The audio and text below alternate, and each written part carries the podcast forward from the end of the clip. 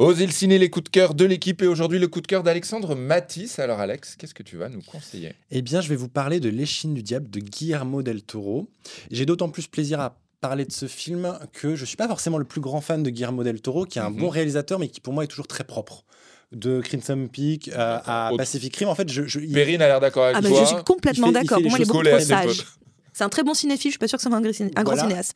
et Ouh, donc, quand j'ai découvert L'échine du diable, là, il y a pas longtemps, sur Filmo, Ouais. je m'étais dit, bon, ben, on va voir. Et c'est exceptionnel. C'est tout l'inverse des autres Guillermo del Toro pour moi. C'est-à-dire que c'est sale, c'est violent, c'est cruel. Ça se Mm. passe dans un orphelinat. On est, euh, on est il y a, il y a quasiment un siècle.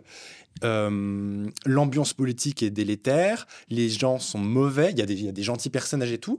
Et puis, quand il va utiliser le fantastique, parce qu'il y a quand même une histoire de fantôme, on, on est chez Guillermo del Toro, donc le, le film de genre est très présent.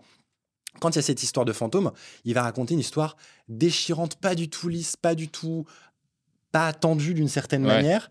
Et ce que j'aime beaucoup, c'est que je me suis dit, bon, bah, le film, il va raconter sa petite histoire, il va dérouler.